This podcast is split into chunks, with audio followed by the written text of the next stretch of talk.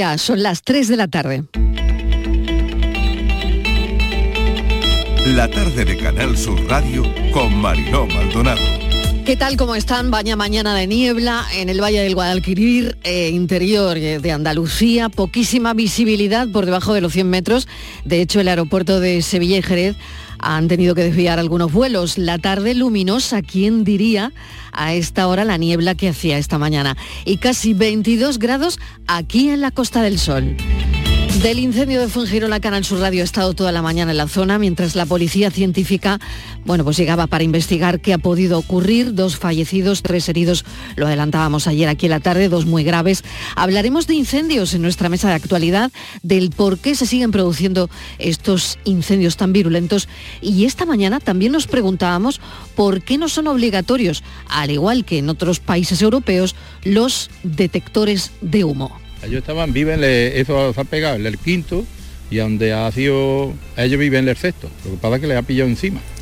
Entonces todo el humo iba para arriba. Ya se llenan las escaleras y entonces ya no, ni luz, ni ascensor, ni nada. Y claro, ellos son también ya mayores, la, madre pues, es mayor, el padre también. Y los hijos, pues claro, a tirar de sus padres, no iban a bajarse sin ellos. Nos detendremos en los incendios y sobre todo cómo hay que actuar. Esto era lo que contaban los vecinos. ¿Qué está pasando? Preocupación por el repunte de la violencia machista. Ya saben que estamos ante uno de los peores inicios del año.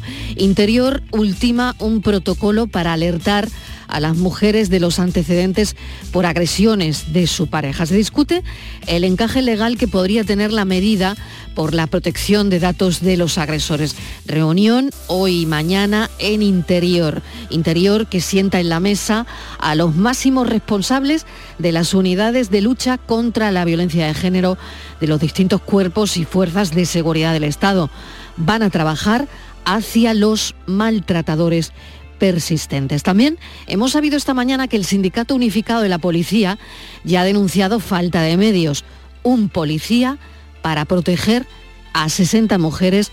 Carlos Morales, portavoz del SUB. Lo ideal es que haya un policía por cada 40 víctimas de maltrato de género. Lo que no es normal es que haya comisarías que, puedan alcanzar un policía por cada 150 eh, víctimas de maltrato de género. Esto es algo que no se puede dar, que son cifras escandalosas y que son cifras que a día de hoy se están, se están dando. Cuatro mujeres asesinadas, como saben, y les venimos contando en apenas 24 horas y en la Algaba, en Sevilla, también se investiga un incendio que pudo ser provocado por la expareja de una mujer cuya pareja actual resultó herido. Hoy en Cádiz, concentración silenciosa por el asesinato de Eva. Escuchamos a Mercedes Colombo, delegada territorial de la Junta en Cádiz. Es el momento también de revisar lo que estamos haciendo porque algo no está funcionando. Algo no está funcionando, aunque se ha avanzado mucho, se han dado muchos pasos, hay más conciencia, eh, las mujeres están más, eh, denuncian más, pero todavía hay eh, temas que no hemos podido controlar porque se siguen produciendo muertes. El primer Consejo de Gobierno del año de la Junta, pues hoy también se ha estudiado un informe sobre violencia de género. Escuchamos a Fernández Pacheco, consejero de la presidencia de la Junta. Es descorazonador ver cómo siguen muriendo mujeres a manos de sus parejas y exparejas, que lograr la erradicación de este tipo de violencia es una misión compartida, es una misión de todos. Por eso hemos solicitado la renovación del Pacto de Estado porque entendemos que tiene que ser una gran oportunidad, primero para alcanzar grandes consensos y en segundo lugar para redoblar esfuerzos. Del busto de la mujer aparecido en Marbella, al subir el vídeo con imágenes a las redes, unos familiares de una mujer desaparecida han dado la voz de alarma de que igual podría tratarse de ella, así que se está investigando e imagino que cotejando ahora mismo Hoy el Consejo de Ministros ha debatido la propuesta sobre el mercado eléctrico que España va a enviar a la Unión y noticia para los artistas desempleados que podrán cobrar el desempleo. El Gobierno aprueba un paro de hasta 600 euros al que podrán acceder los artistas con 60 días de cotización. Comienza la carrera hacia las elecciones municipales y autonómicas. Feijó recupera a un destacado moderado, Borja Semper, como portavoz de campaña del PP en este año electoral. Se fue en 2020, parece que por casado, porque le incomodaba el clima y ha vuelto. Recordamos su paso por el programa ahora, Todos los futuros perdidos. Se llama el libro que escribió con Edu Madina y que vinieron a presentar aquí a la tarde nos explicaba en aquel entonces lo que falló en el corazón de la sociedad vasca cuando ETA asesinó a más de 800 personas. Le preguntábamos a Borja Semper cómo se lo había explicado él a sus hijos. Bueno, pues contándoles la cruda realidad sin decorarla de elementos como pueden ser la rabia, el rencor o el odio.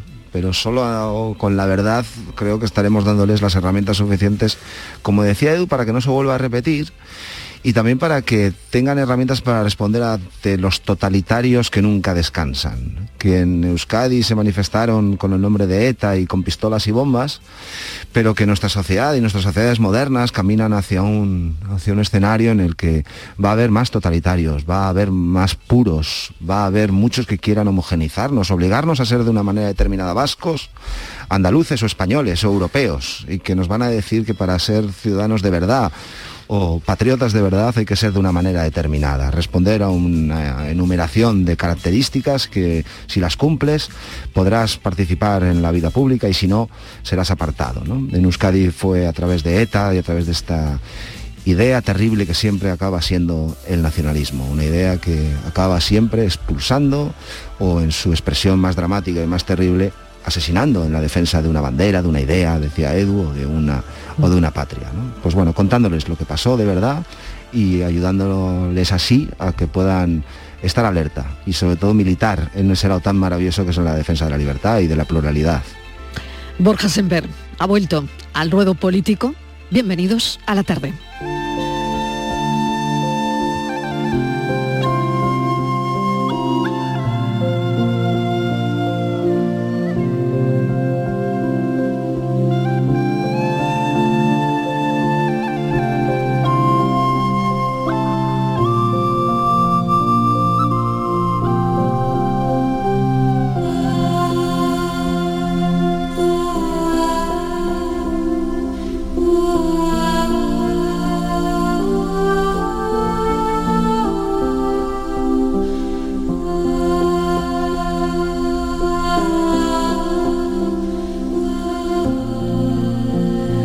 Banda sonora de la película Titanic y un gesto de la protagonista de Titanic se ha viralizado por su forma, por su paciencia con una periodista que estaba nerviosa cuando la iba a entrevistar. La joven periodista alemana le dijo que era su primera entrevista y que estaba muy, muy nerviosa. Este es el vídeo que se ha viralizado. Um, es mi primera vez. No, no tienes que tener miedo. Porque esto va a salir muy bien.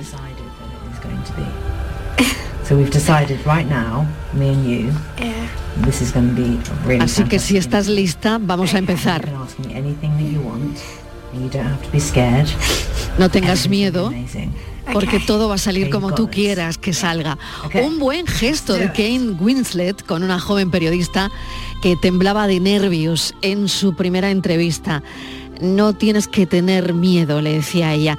Todos recordamos nuestra primera vez, nuestra primera entrevista, sobre todo los que nos dedicamos a esto. Yo recuerdo una entrevista a Serrat, la primera, primerísima, tengo la foto, la guardo con muchísimo cariño en la Feria de la Veladilla del Carmen en Vélez Málaga. Del año la verdad es que ya ni me acuerdo, pero esa entrevista fue inolvidable y también escuchar esto en directo. Uno se cree que los mató el tiempo y la ausencia, pero su tren vendió boleto de ida y vuelta. Son aquellas pequeñas cosas que nos dejó tiempo de rosas en un rincón, en un papel o en un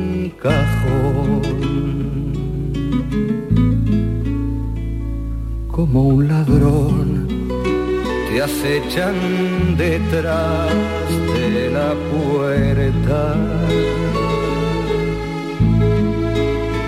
Te tienen tan a su merced como hojas muertas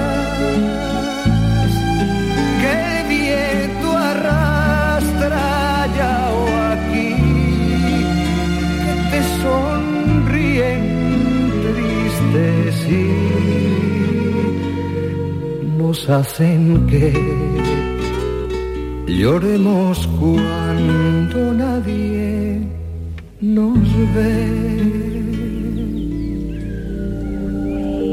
Mesa de actualidad. Saludamos a Javier Moreno y le tengo que preguntar por su primera entrevista, si le pasó lo mismo, si estaba nervioso, si no. Javier Moreno, bienvenido, ¿qué tal? Hola Mariló, ¿qué tal? Buenas tardes. Nervioso, pero a mí me ocurrió en un canutazo en la Expo en el año 92. Sí.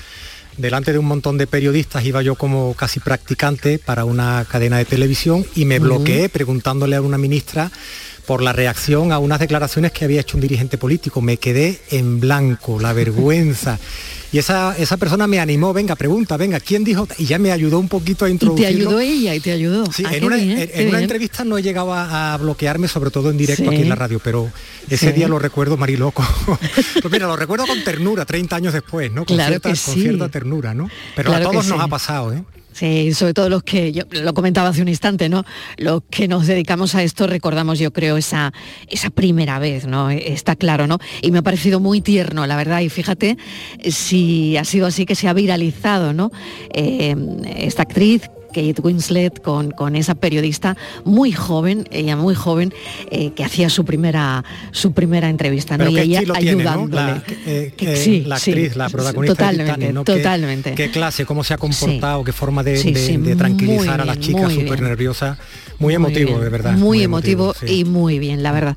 Bueno, vamos al lío. Hoy ponemos el foco, ya lo hemos anunciado, sobre la cantidad de incendios domésticos que se producen en el hogar y sobre todo el alto número de víctimas que se cobran unos siniestros que en muchos casos podrían evitarse. El último, lo acabamos de contar, le ha costado la vida a dos vecinos de Fuengirola. Pues fíjense, eh, Ma- Mariló, solamente entre enero y noviembre del año pasado, el Servicio de Emergencias 112 gestionó 2.833 incendios en viviendas de, de Andalucía. Es cierto que el, el número es inferior al, al de 2001, un 5% menos, pero sigue siendo muy alto. Muchos siniestros. Nos preguntamos, ¿por qué? ¿Cuáles son las causas? ¿Se pueden evitar?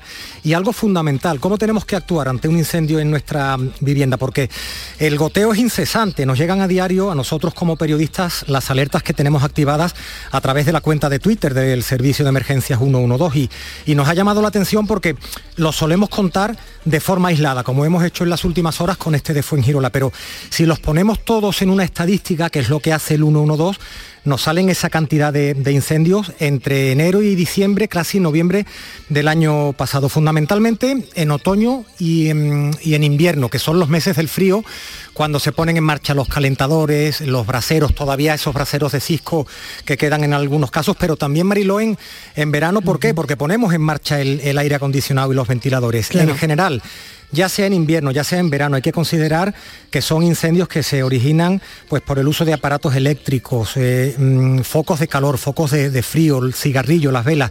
Y un par de datos más antes de irnos con la, con la entrevista. Fíjate por provincias, si consideras los pueblos que tiene una provincia, por ejemplo, como Sevilla o Málaga, Sevilla está a la cabeza con 687 casos y Málaga tiene 507. Eso salen a una cantidad de incendios por pueblo, incluso en la capital, y el, último ha sido el de, el Fuengirola. Por tanto, nos interesaba mucho saber por qué ocurre esto, preguntarle a, a quienes están haciendo esta estadística y a quienes nos pueden decir cómo evitarlo. Exacto, y, y además está también la prevención, ¿no? Eh, la forma en la que debemos actuar cuando se produce el incendio. Poníamos hace unos instantes a un vecino que nos contaba ese testimonio de que los hijos bajaban eh, donde se produjo el incendio por las escaleras.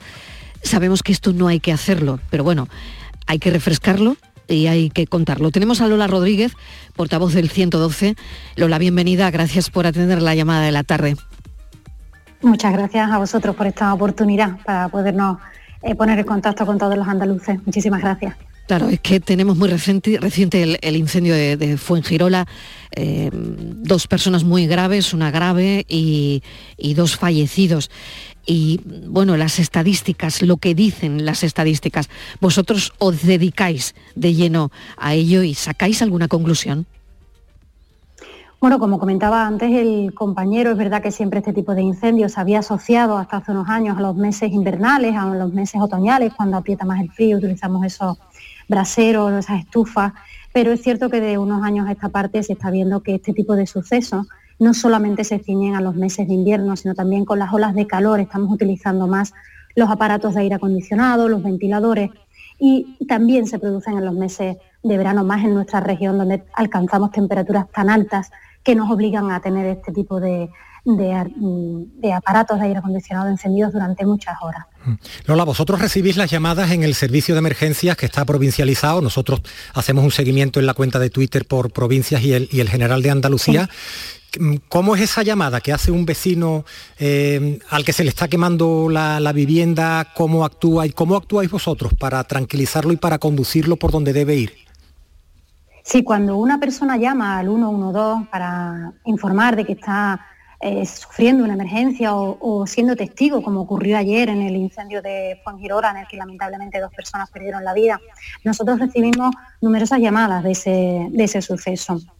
Lo que hace el gestor eh, cuando recibe esa llamada intenta siempre eh, reconducir la conversación, la persona que llama. Todos cuando estamos ante una situación de emergencia nos ponemos muy nerviosos y necesitamos que en este caso los gestores eh, profesionales de la materia nos realicen las preguntas oportunas.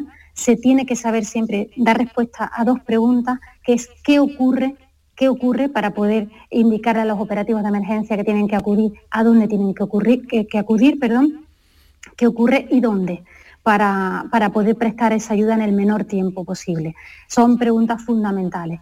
Entonces, uno de los primeros consejos que siempre se da para este tipo de emergencias y para cualquier otra, y sabemos que es complicado, es intentar mantener la calma y atender a las preguntas que va a hacer el gestor, porque todas esas respuestas van a ayudar después a la resolución de la emergencia. ¿Y es bueno entonces quedarse al teléfono con, ese gestor que nos ayude a arreglar la situación? Claro, efectivamente, el gestor va a hacer una serie de, preguntas. Con esas dos primeras respuestas, con qué ocurre y dónde ocurre, ya se va a activar a los primeros operativos de emergencia y el ciudadano después va a tener que responder otra serie de preguntas que son mm, menos importantes, pero también son decisivas a la hora eh, de gestionar la emergencia. Por ejemplo, imaginemos un ejemplo práctico, el, el incendio de ayer de Fuengirola fue en una planta alta, en una quinta planta.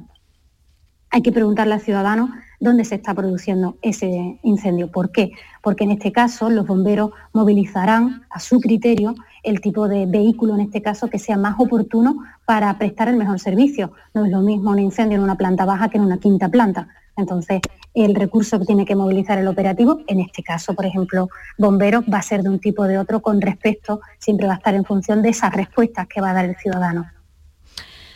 Qué importante es toda esta información porque si no nos ha pasado es muy difícil, es muy difícil. Pues todo lo que está contando Lola Rodríguez, a quien le agradecemos que haya estado con nosotros portavoz del 112 y bueno, que tenga, no sé si estás de, turno, que tengas una buena tarde. estamos, estamos todavía de turno. Muchísimas gracias, muchísimas gracias por la oportunidad de, dar a conocer estos consejos también a la población. Buen turno, buen turno, Lola. Es muy recomendable tener en casa, pues eso, lo que ya conocemos como, como esos dispositivos, como un extintor, como eh, pues eh, herramientas como detectores de humo. Pero esto lo vamos a hablar enseguida, porque además de la prevención está la forma en que debemos actuar cuando se produce el incendio. Así es, es muy, recomendable, Mariló, tener en casa el extintor, conocer el manejo para actuar de forma rápida y otra herramienta muy útil son los detectores de, humo, esos dispositivos. Y importante, como decía Lola, y ahora vamos a hablar con un especialista, es cómo actuamos. Eh, en el último incendio que se produjo en Sevilla nos decía la policía local que los vecinos habían cometido el error de abrir las ventanas. En algunos casos la oxigenación de un incendio es lo último que debes hacer. ¿Se ponen o no se ponen toallas mojadas debajo de una puerta para que no pase el humo? En fin, hay muchas, hay muchas formas de, actuar, es difícil mantener la calma, pero como nos decía Lola Rodríguez, mantenerse al teléfono con un gestor que nos puede ir indicando hasta que lleguen los bomberos es una, es una herramienta y una forma muy útil en esos primeros momentos que pueden ser vitales.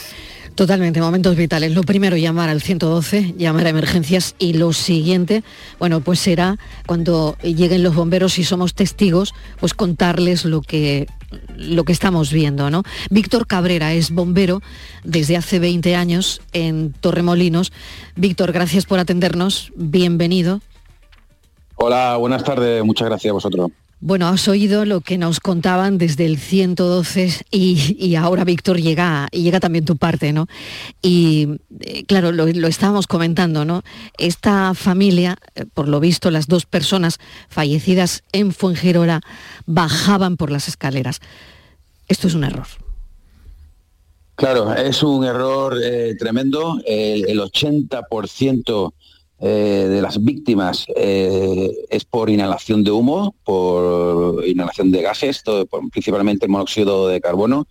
Y lo que debemos de hacer es confinarnos en una habitación y, como muy bien habéis dicho, eh, poner unas toallas, y puede ser húmedas en, las rendijas de la puerta, ponerla para que no entre el humo, confinarnos y informar a, a los bomberos, al 112, que estamos atrapados y que necesitamos ayuda inmediata.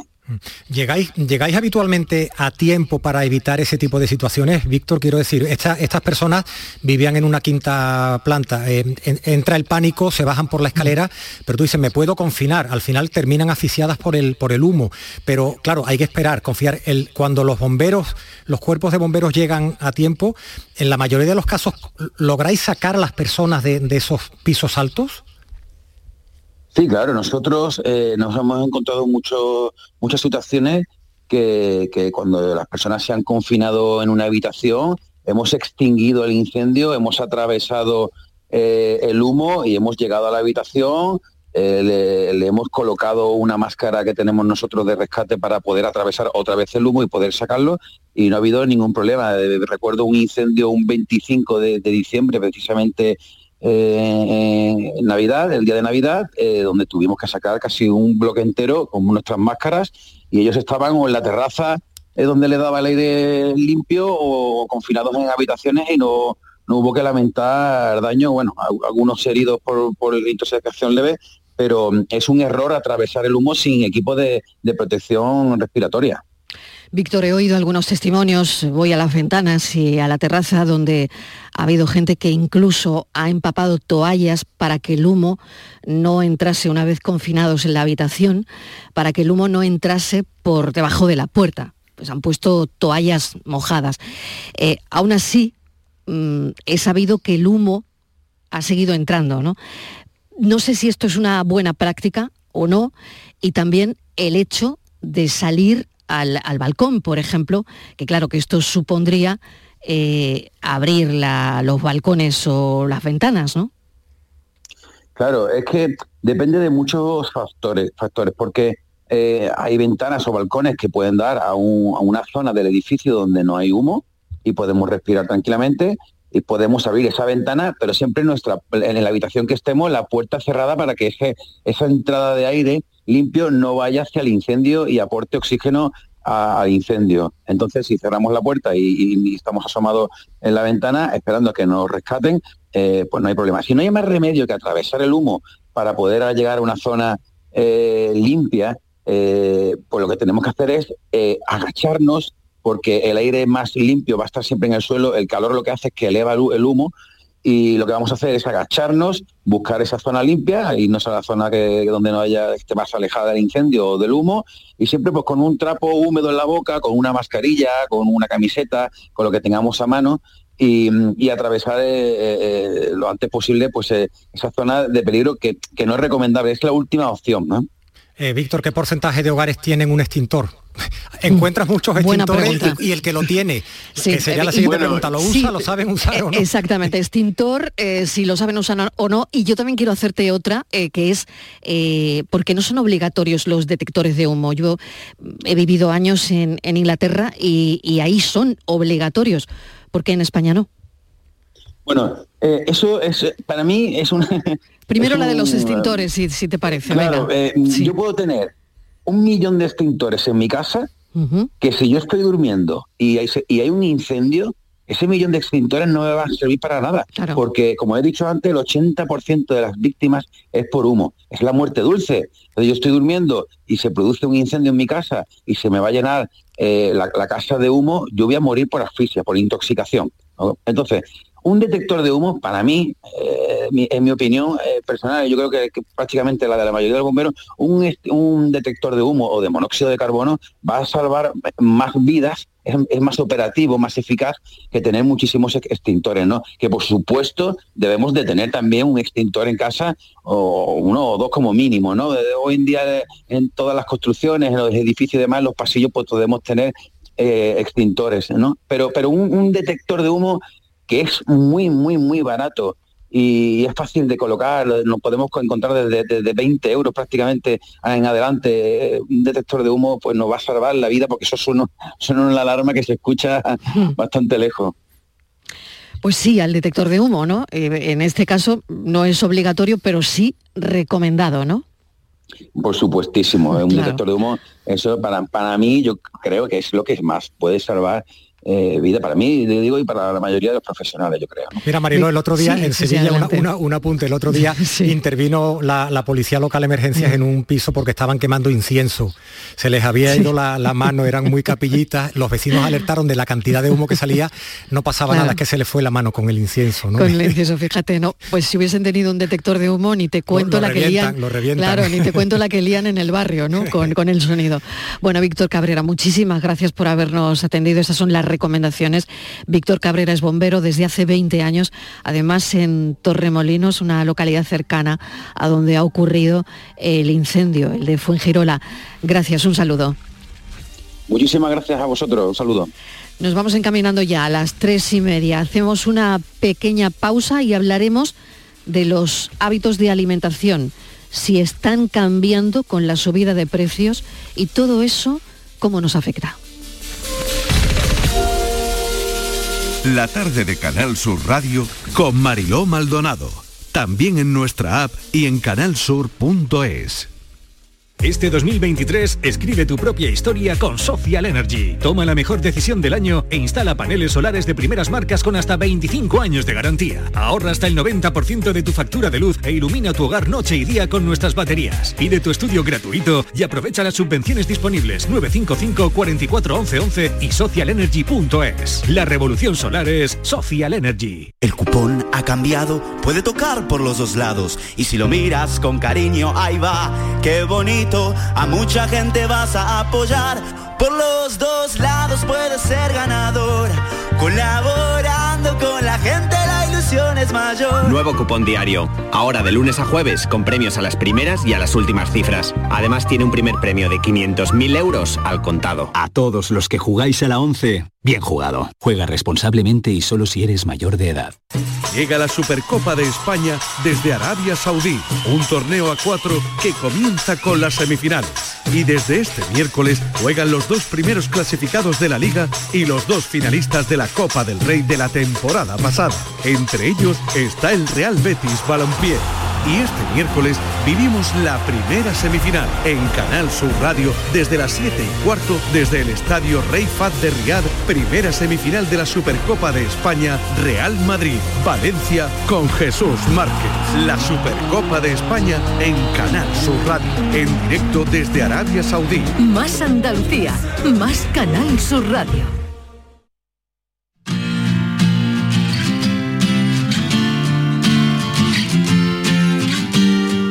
La tarde de Canal Sur Radio con Mariló Maldonado.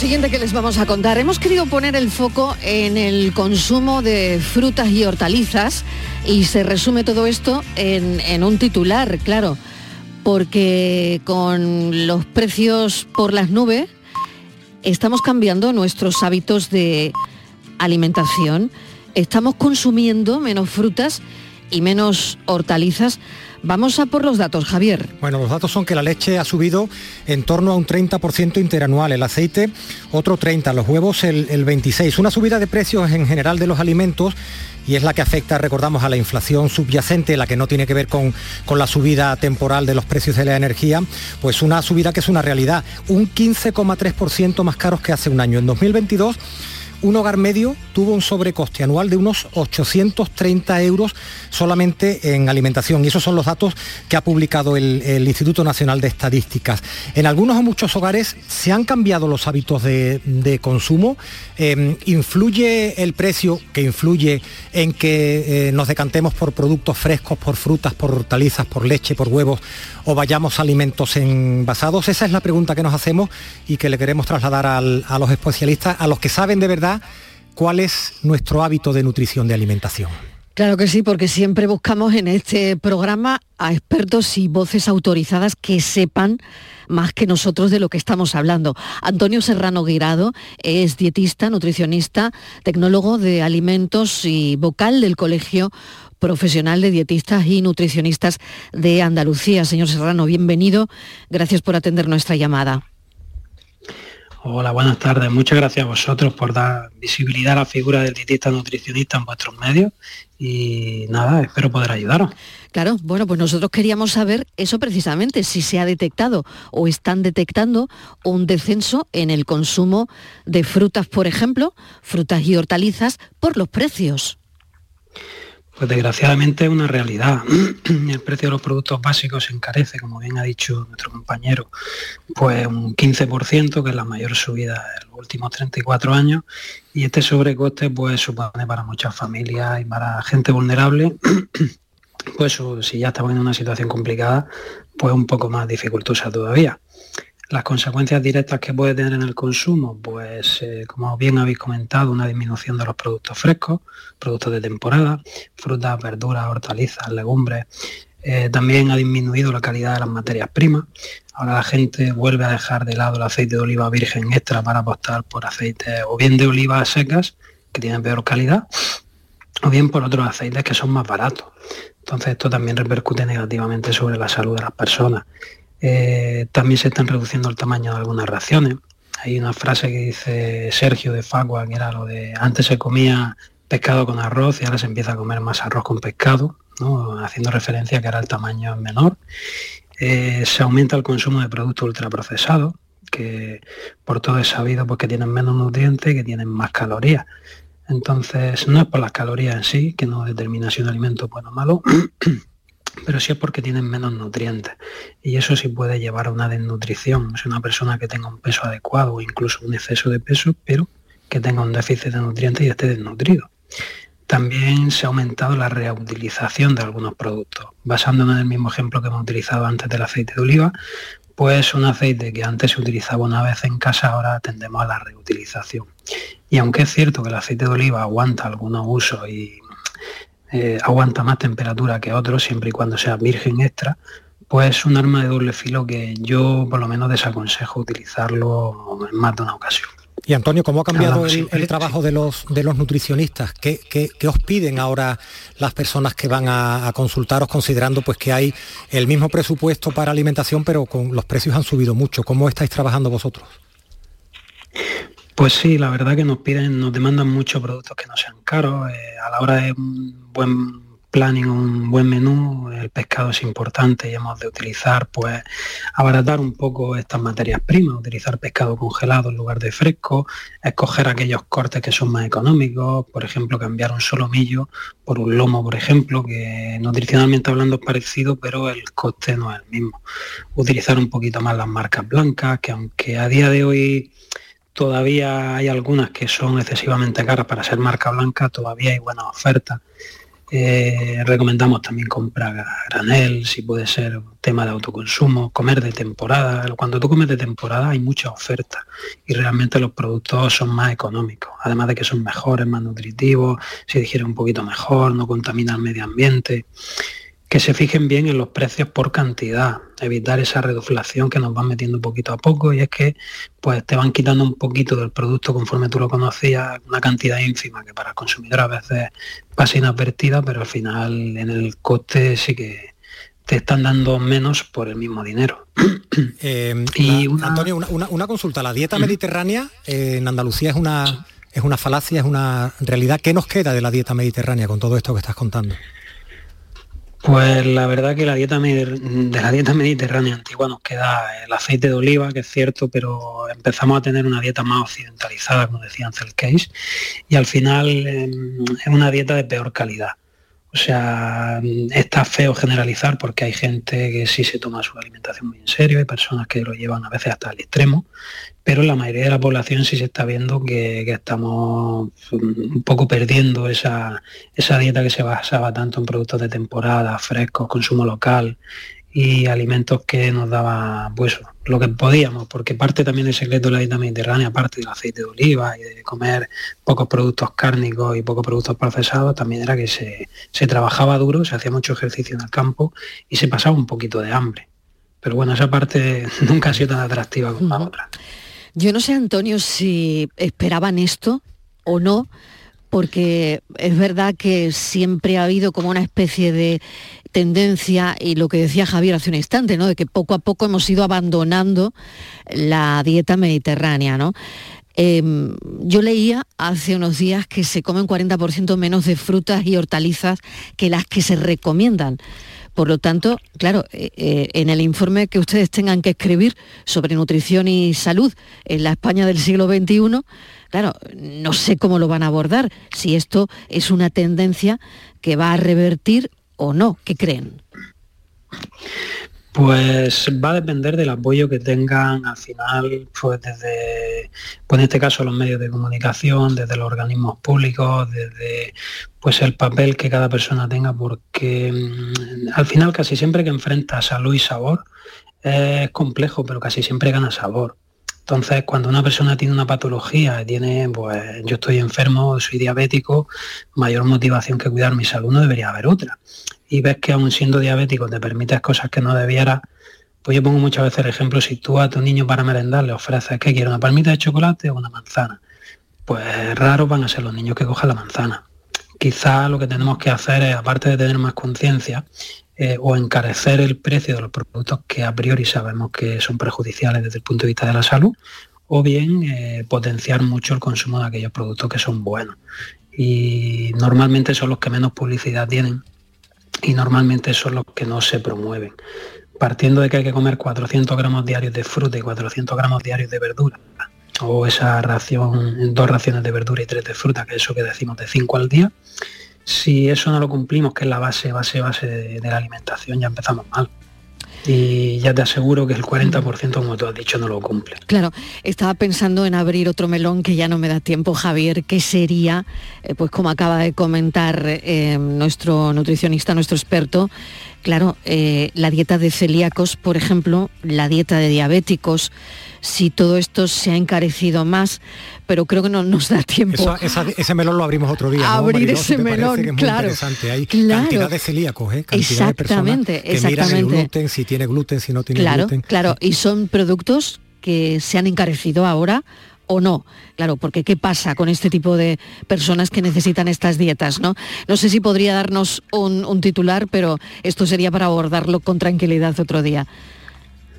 Sí, al final se ha encarecido todo en general, así que dentro de ese 15% la ha podido afectar en mayor o menor medida, pero también se ha encarecido.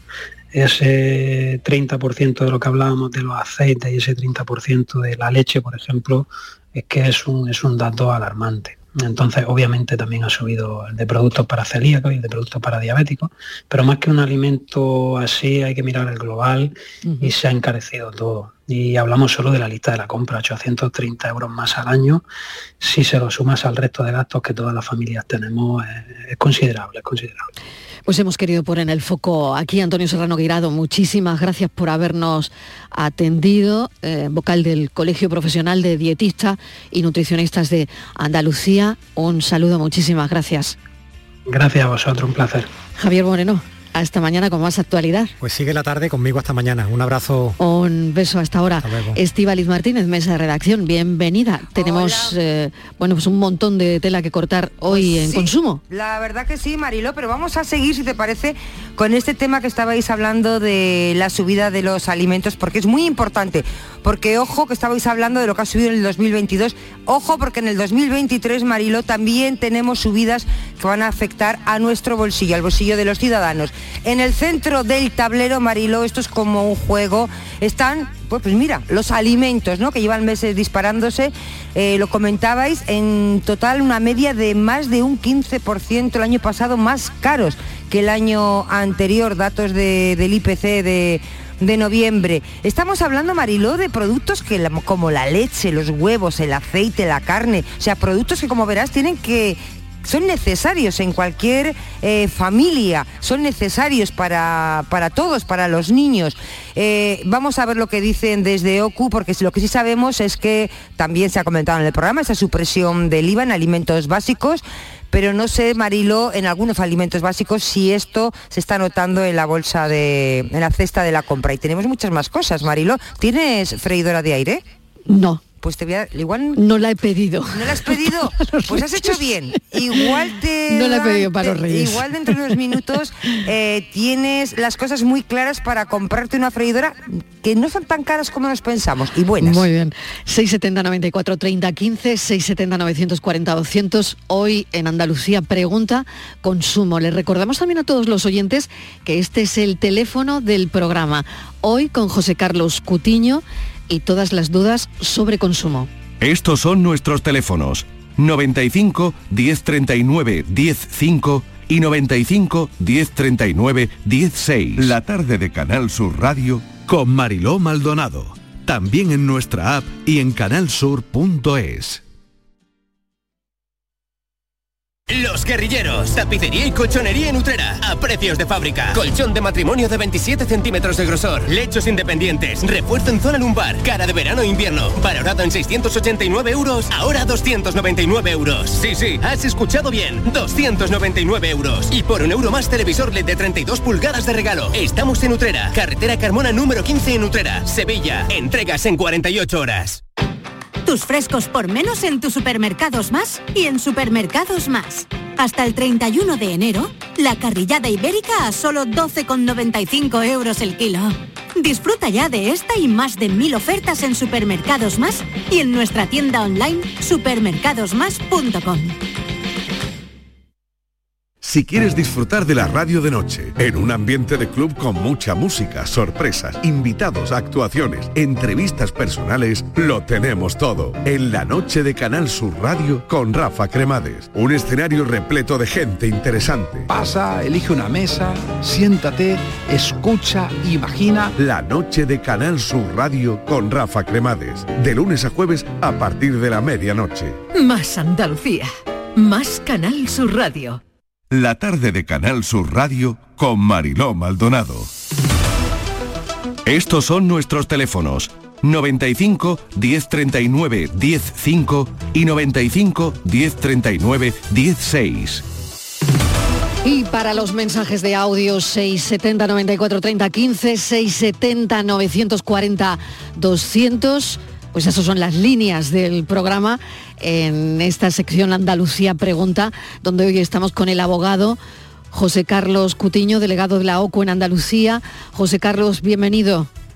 Hola, buenas tardes. Bueno, no sé si algún comentario sobre todo esto que estamos hablando. Eh, hemos empezado con un nutricionista hablando de los hábitos de alimentación para ahora llegar a, bueno, a la parte de consumo, que es la tuya. Pues sí, porque eh, evidentemente los hábitos, los buenos hábitos alimenticios son fundamentales para, para la salud personal y para la salud pública en general. Y la verdad es que con los precios en lo que se está poniendo la alimentación, la cesta de la compra, pues cada vez resulta más complicado, ¿no? Eh, estamos hablando, comentaba Estivali, eh, una media por encima del 15% de incremento anual de, de esos precios y eh, en algunos alimentos muy esenciales, muy básicos de, nuestra cesta, eh, pues unas subidas todavía más importantes que ni siquiera ha podido paliar pues esta rebaja que se ha hecho en, el IVA, que también hay que ver cómo funciona. Bueno, tenemos una llamada de teléfono, alguien que nos quiere consultar hasta ahora. Andalucía pregunta, José Miguel de Tomares. José Miguel, bienvenido. Hola, buenas tardes. Eh. Eh, pues mire, eh, pues resulta de que, bueno, compramos un electrodoméstico, un congelador vertical para mis padres octogenarios. bueno, cuando una persona compra un electrodoméstico es por necesidad, no es por gusto ni por cambiar o porque no le gusta el que tiene, es por necesidad. Este aparato se compró en Electromanchón Tomares Em, se compró, digamos, in extremis por necesidad y por, eh, por cirugía. Eh, se compró el día 15 de diciembre. Eh, bueno, es más, mis padres con una pensión, como ustedes entenderán, tampoco pueden comprar un, electrodoméstico caro. Eh, compraron un electrodoméstico mm, económico eh, y que le dieran un servicio, ¿no? Eh, realmente lo que se trata de que congele la comida. resulta de que bueno, se gastaron 517 euros en el, aparato de la marca Beco y además lo más lo, lo, mejor de todo es que no habían esto y como nos corría prisa dijimos bueno pues el de el que está en el depósito que nos los ofrecieron. Bueno, pues cuando lo llevan a casa, al día siguiente nos dicen, eh, oye, tenéis que esperar 24 horas hasta conectarlo por el tema del, transporte, que es de Tomares a Tomares. Eh, bueno, y cuando se conecta al día siguiente, pues no funciona. El aparato no funciona. Eh, yo me pongo en contacto con, con, estos señores, digo, oye, mire que tenemos este problema, que no funciona. sí, bueno, no se preocupe usted que le vamos a mandar a un técnico. Eh, digo, bueno, pero es que el aparato no funciona. Eh, pero usted está seguro, digo, usted que estamos a día 15, que eh, las navidades están encima, que nos, que nos urge. sí, sí, no se preocupe usted. Bueno, pues el técnico llegó el día 22. El técnico decía, según el informe, que supuestamente era, supuestamente era la placa base, estuvo allí toqueteando el aparato en concreto, decía que era la placa base, que el motor no arrancaba, supuestamente va a probar con la placa base para ver si el motor mm, arranca o no arranca, que tampoco nos daba una, una, fehacientemente no sabía si iba a funcionar o no. La cuestión es que a día de hoy eh, esta empresa se ha desentendido de nosotros. Es más, yo me fui, yo fui incluso allí a la tienda y le dije, oiga, mire usted, que estamos a día 22, que, que estamos, que ya están aquí las navidades, que, no, que nos urge, mm, por favor, yo le compro otro, yo le pago la diferencia, yo se la pago a mis padres, que no hay ningún problema. Yo le pago la diferencia, me llevo uno más caro, pero no me deje usted así, porque nos han dejado tirados. Sobre todo a mí lo que me duele es, por mis padres y la indefensión que tenemos porque además me dice que no lo puedo devolver, que eso de los 15 días, eso ya no existe. Eso de, eh, y como yo le dije, digo, a ver, si yo compro un aparato y no funciona, lo normal es que usted me dé otro se lleva usted este, bueno, me saca una ley absurda que dice, no sé yo, creo que es absurda, o sea, cachondo de mí, una ley de contaminación ambiental que dicen que no pueden retirar porque contaminan y no me lo pueden devolver, que eso tiene que ver el técnico.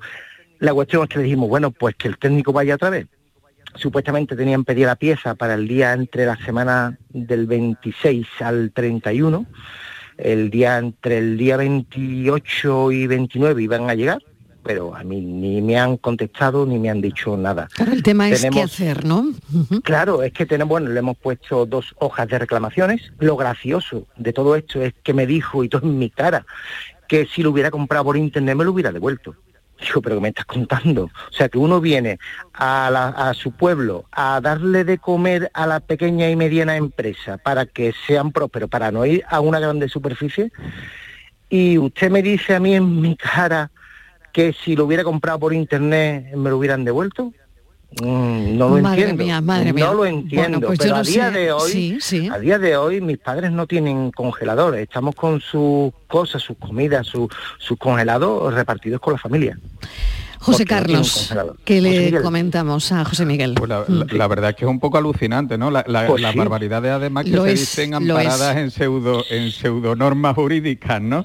Sí, Eh, sí. Es tremendo.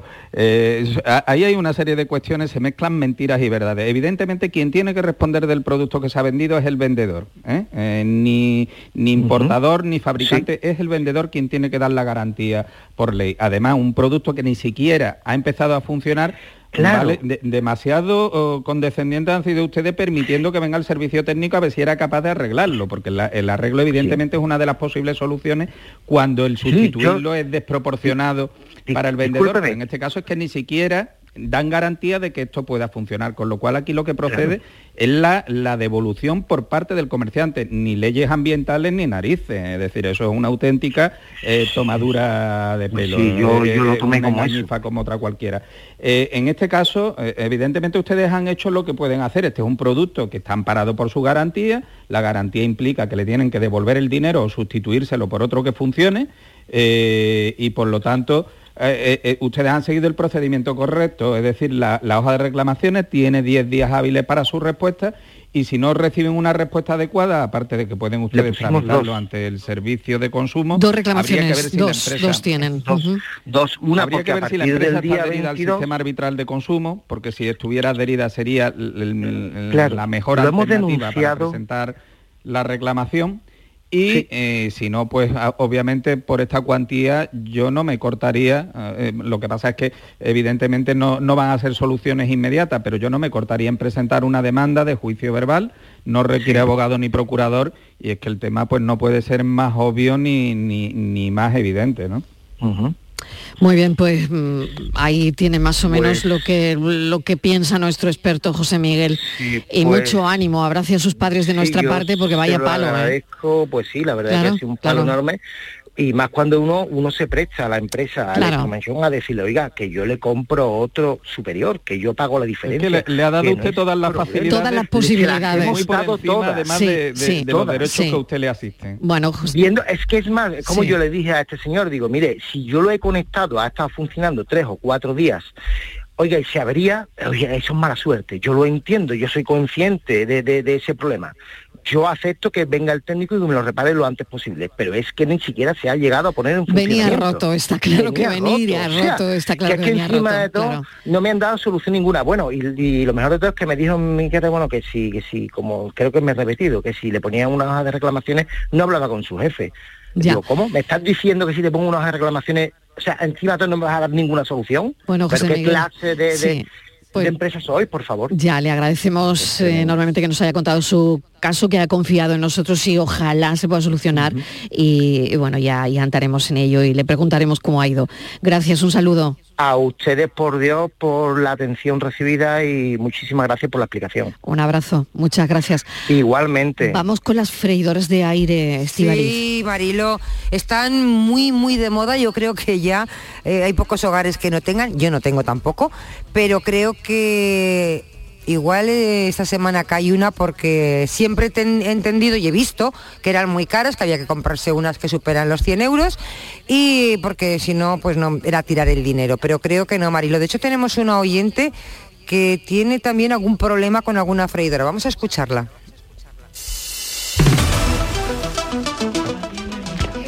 Hola, soy Esperanza de Huelva.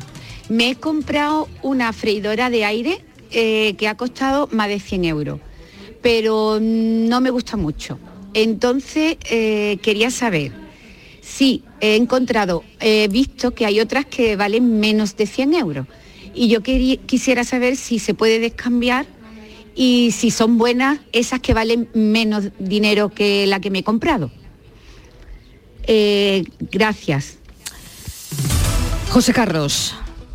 Bueno, pues mm, sin entrar mucho en las especificaciones, no sabemos qué capacidad y tal, desde luego hay buenos productos por debajo de, de 100 euros. No- Nosotros acabamos de publicar un estudio, una encuesta de mercado y nos salen eh, al menos dos modelos, hemos analizado hasta 21 modelos y hay dos que están... un- Es verdad que los precios oscilan mucho, en uno de ellos eh, eh, la, la oscilación está entre los 47 y los 98 euros. Fijaros la, la diferencia de precios según el establecimiento y en otro entre los 50 y los 70 euros.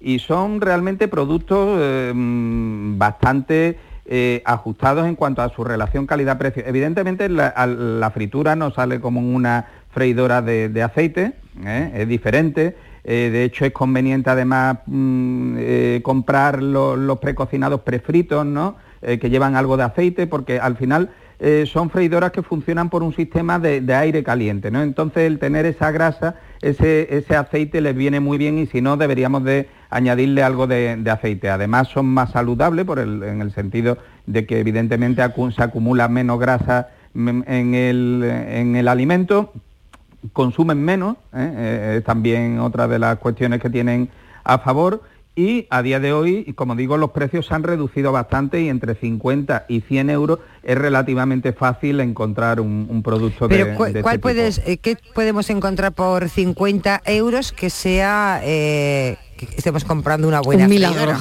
Hombre, un milagro pues no, que sea una buena freidora. Porque no lo, sé. yo es que todos los he visto están rondando los 100 y de ahí para, vamos, ya los de 100 son chollos, ofertas.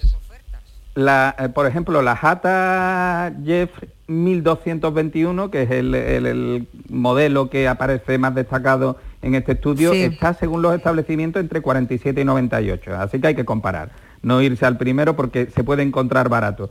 Tiene buenos resultados en las pruebas de rendimiento, tiene un consumo de energía muy reducido, pesa menos de 3 kilos, es decir, es un modelo eh, liviano y, como contra tiene pues que no trae programas automáticos ni libros de recetas y también que tiene una capacidad limitada, 367 gramos por, por, tanda, aparte de que no es de las más fáciles de limpiar. Luego está una, la UFESA, la UFESA Duet, que está entre los 50 y los 70 euros, también está en este margen de precio. El ligero tiene también un, un peso similar, en torno a los 3 kilos, y tiene una relación bastante buena calidad-precio consume poca energía, ofrece muy buenos resultados en las pruebas de rendimiento y también, también tiene ese hándicap de que no tiene los programas automáticos, aunque tiene más capacidad, se acerca al medio kilo, tiene 467 gramos. Eh, si nos indican los compañeros que han hecho los test que tiene un pequeño hándicap que es que el cable solo mide 80 centímetros, con lo cual hay que ponerla pues relativamente cerca, de un enchufe, ¿no? Oye, pues sí es cierto podían hacer un cablecito un poco más largo, ¿no? no le vendría mal. Y, lo que sí es cierto es que ahorran electricidad. No es que sea demasiado, nosotros hemos calculado que puede ahorrar una freidora de este tipo en torno a un euro y medio respecto a una freidora de aceite al mes, eh, o dos euros 34 eh, si lo comparamos con una vitrocerámica. Es decir, que es más saludable, consume menos eh, y bueno, solo nos tenemos que ajustar, acomodar un poquito a ese, a ese tipo distinto de fritura, ¿no? que no, diferente desde luego de la que se puede hacer en sartén o una freidora de aceite. Pues José Carlos Cutiño, lo vamos a dejar aquí. Te agradecemos como siempre pues todo lo que nos llevas. Mm, contando mm, este tiempo de, eh, colaboración con, nosotros y que siempre es mm, de agradecer. Y a Estíbaliz, eh, pues que te escucho dentro de un instante en el café a las 5, ¿de acuerdo? Venga, hasta ahora. Vamos con la foto del día, Francis Gómez, para terminar esta hora. Te abrimos el micro, espera, que no te oímos. Ahora. Pues ahora tampoco la imagen de hoy decías, pero que ahora venga. La imagen de hoy la ha seleccionado para la tarde. Cuestión de, tocar el cable. Fotógrafo algecireño, corresponsal de Agencia F en Campo de Gibraltar, también imparte talleres con la Fundación Márgenes y Vínculos. A lo largo de su trayectoria ha sido testigo gráfico de primer nivel de la realidad del campo de Gibraltar en general y del drama de la inmigración en particular. Así lo avalan numerosos reconocimientos, entre ellos Premio Andalucía de Periodismo, Andalucía de Migraciones, Premio Fotoacue y National Geographic. Hola, buenas tardes. Pues hoy me gustaría comentar una foto de las muchas que he visto eh, del conflicto que se está produciendo en Brasil con el asalto al Congreso. Y después de ver muchas fotos, me ha gustado esta, pues me ha parecido una muy buena foto en la que se ve una fila de policía y se ve eh, un hombre, ¿vale? De los que está en contra del, nuevo gobierno de Brasil se ve de rodilla pidiendo, pidiendo clemencia. Eh, también me gustaría comentar la capacidad que tenemos los fotógrafos y fotógrafas eh, a la hora de transmitir un mensaje a la gente que ve la fotografía. No digo ni que sea un mensaje erróneo, ni que sea verdadero, sino simplemente el mensaje eh, que se manda. Esta misma foto, he visto otras muchas fotos, en las que se ve también una fila de policía, pero en cambio se ve mucho más manifestante que policía. Entonces, dependiendo del momento, el sitio y sobre todo el ángulo que coja el fotógrafo, eh, puede transmitir mensajes distintos a la gente que ve la fotografía. Fotoperiodistas. este era el comentario mío de hoy. Muchas gracias. Muchísimas gracias a ti, fotoperiodistas que buscan su imagen del día para cerrar esta hora de actualidad. Brasil y esas horas, tres horas, que hicieron temblar la democracia brasileña. La tarde de Canal Sur Radio con Mariló Maldonado. También en nuestra app y en canalsur.es.